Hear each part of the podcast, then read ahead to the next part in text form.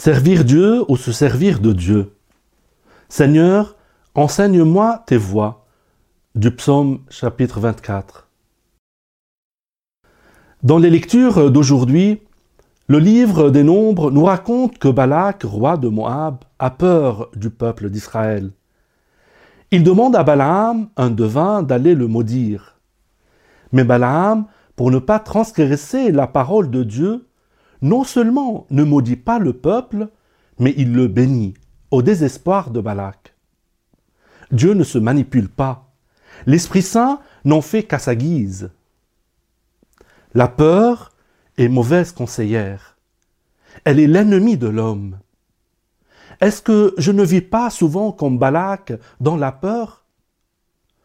La peur de mes limites et de ne pas être aimé, la peur du virus et de ma vulnérabilité, la peur de la punition et de la souffrance, la peur des attentats et des violences, la peur de l'avenir, la peur de l'autre, et même la peur de Dieu.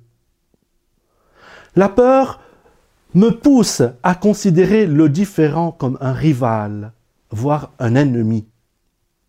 Vais-je donc perdre mes moyens? J'ai peur.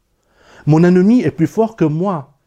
Que faire d'autre sinon utiliser la religion et Dieu pour déstabiliser mon adversaire et le vaincre? Non, nous dit le Seigneur, n'aie pas peur.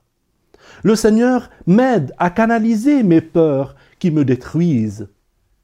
Le Seigneur insiste sur ma responsabilité, ma capacité à faire face sans céder à la peur.